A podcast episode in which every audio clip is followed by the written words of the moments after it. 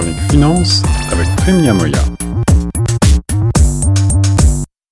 Toujours sur les ondes de choc FM 105.1, c'est maintenant l'heure de retrouver notre spécialiste de l'économie et des finances prime, Niamoya, sur les ondes de choc, avec euh, la page économie aujourd'hui à l'honneur, le monde de l'éducation et sa relation à l'économie, son coût économique pour le Canada, euh, juste après ces grands mouvements euh, de grève que l'on a pu observer en Ontario. La grève n'a finalement pas eu lieu lundi dernier, mais on va revenir sur les revendications des travailleurs de l'éducation et euh, sur le coût effectivement de ces débrayages, euh, également sur le coût général de l'éducation. Prime, tu as été, euh, je le disais, ancien banquier, également ancien professeur et, le monde de l'éducation n'a que peu de secrets pour toi. Oui, j'ai pratiqué pendant plus de 40 ans, donc j'ai une petite expérience dans le domaine de l'éducation. En effet, alors l'éducation euh, primordiale pour euh, nos enfants et pour nos futures euh, sociétés a un coût toujours très important. Rappelle-nous quelques chiffres. D'après les statistiques de l'OCDE, le Canada consacre plus de 331 milliards de dollars. Je dis, dans le budget, le budget global fédéral et provincial. Il faut dire qu'il y a une particularité ici au Canada parce que les provinces s'occupent du financement du, de la maternelle jusqu'à 12 ans de, de scolarité. C'est ça. Et évidemment, l'Ontario a un budget assez conséquent. Alors, je le disais, euh, les menaces de grève euh, planaient sur l'éducation avec 55 euh, 000 personnes qui étaient possiblement qui allait débrayer en début de semaine et un bras de fer qui s'était engagé avec le gouvernement de l'Ontario et Doug Ford. Doug Ford qui avait lancé un, processus qui a été très décrié pour rendre la grève illégale. L'action syndicale n'a pas plié. Qu'est-ce qu'il en est? Est-ce que tu veux nous résumer un petit peu l'action? En fait, je pense qu'il a reculé de violer la charte des droits et libertés parce que le droit de grève est inscrit dans cette charte. Donc le fait qu'il ait reculé est une bonne chose. C'est ça, il a même été critiqué, je crois, par le, Premier ministre euh, du, Canada, Justin Trudeau.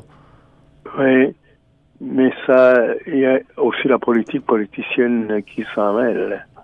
C'est certain.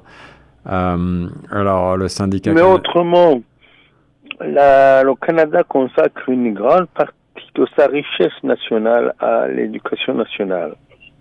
Et il est dans le peloton de tête des pays membres de l'OCDE en matière de financement, puisque le Canada consacre plus de 8563 dollars, euh, dollars américains en, en 2022 à l'éducation nationale.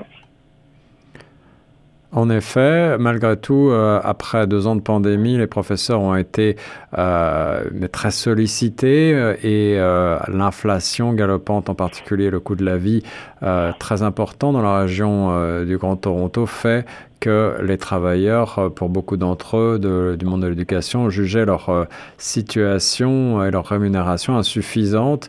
Explique-nous le bras de fer qui s'est déroulé sous nos yeux. Le bras de fer tourne autour du, du salaire annuel de 3,59% d'augmentation, soit un dollar par heure d'augmentation, ce qui est jugé insuffisant par les, par les enseignants. Il y a évidemment un problème difficile d'arbitrage du budget pour les décideurs.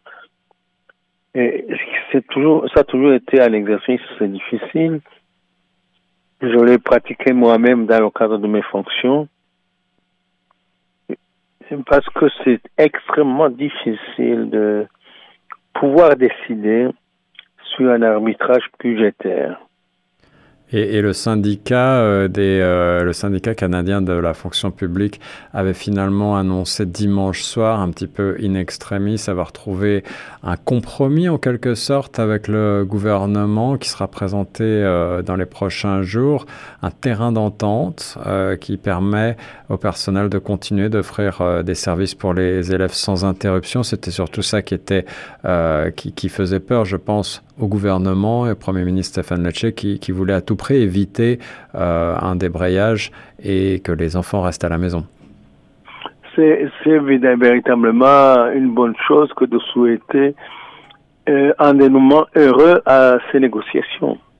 Mais il faut dire que le malaise dans l'enseignement est général dans pratiquement tous les pays, que ce soit aux États-Unis, ou récemment encore, il y avait un, article qui montrait qu'il y avait un malaise euh, généralisé dans le système de l'enseignement, sans parler de l'Europe que, tu connais très bien.